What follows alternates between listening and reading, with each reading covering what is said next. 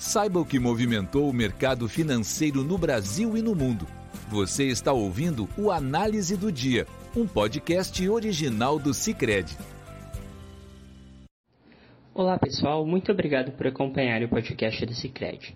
Aqui quem fala é Arthur Ongarato, da equipe de análise econômica, e vamos comentar os principais fatores que movimentaram o mercado aqui no Brasil e no mundo. Na Europa, as bolsas fecharam o dia sem grande entusiasmo com pequena alta na maioria dos mercados, enquanto os olhos se voltam para a decisão de política monetária do Federal Reserve, o Fed, Banco Central Americano, que acontecerá na próxima quarta-feira, dia 27. Também houve influência da expectativa em torno dos resultados corporativos, em semana de divulgação de balanços importantes, como Deutsche Bank, Unilever, Carrefour, Airbus, entre outros. Na agenda de indicadores, o Instituto Alemão IFO divulgou hoje o Índice de Sentimentos das Empresas, que caiu de 92,2 pontos em junho para 88,6 pontos em julho, atingindo o menor patamar desde junho de 2020 e ficando abaixo das projeções do mercado, de 90,5 pontos.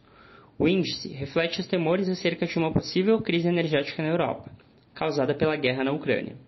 Neste sentido, a Gazprom, estatal de energia russa, informou hoje que reduzirá o fluxo de gás da Rússia para a Alemanha pelo gasoduto Nord Stream.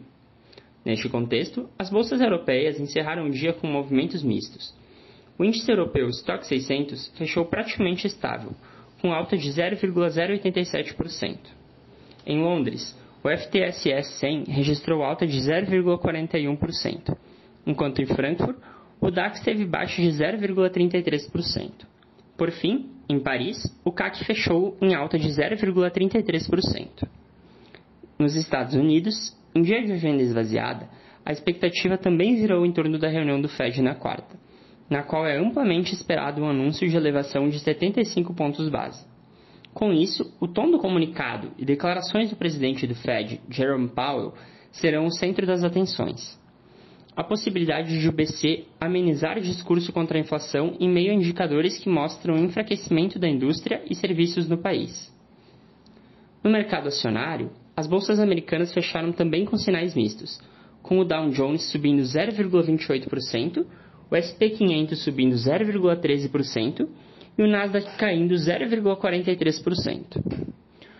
Os juros de dívida do Tesouro Americano, por sua vez, encerraram o dia em alta, com os juros da T-Note de 2 anos subindo a 3,037%, enquanto os da T-Note de 10 anos subiram a 2,806%.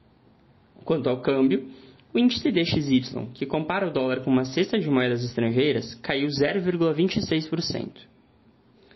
No Brasil, a projeção para o IPCA de 2022 caiu pela quarta semana consecutiva, de acordo com o boletim de mercado Focus, divulgado hoje passando de 7,54% para 7,30%, sob efeito de medidas tributárias para baixar preço, os preços de combustíveis e energia.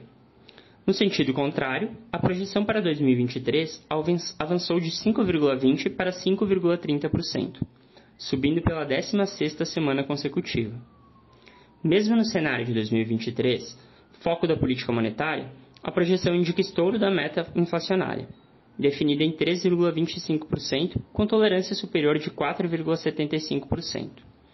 Nossas projeções atuais para 2022 e 2023 estão, respectivamente, em 7,5% e 5,2%.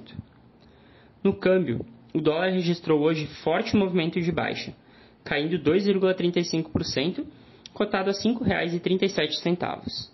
A queda ocorreu devido ao enfraquecimento da moeda americana no exterior e à recuperação de preços de commodities, o que abriu espaço para um forte movimento de realização de lucros e desmonte de posições defensivas no mercado futuro. Após acumular queda nas três sessões anteriores, o petróleo fechou em alta hoje, apoiado pelo dólar enfraquecido no exterior e apesar dos temores de desaceleração da economia global, que tende a reduzir a demanda. O barril de petróleo WTI para setembro fechou em alta de 2,11%, em 96 dólares e 70 centavos. Já o Brent para setembro avançou 1,84%, a 100 dólares e 19 centavos.